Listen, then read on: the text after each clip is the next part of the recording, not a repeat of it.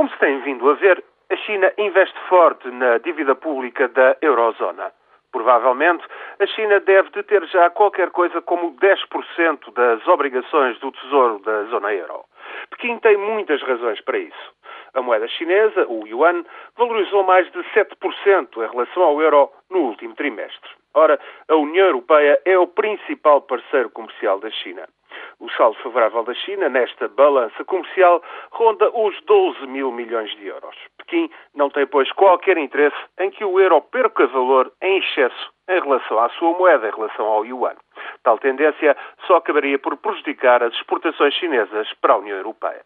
Comprar dívida pública portuguesa, espanhola ou grega, sustentar o euro é, portanto, uma estratégia que convém e faz sentido para Pequim.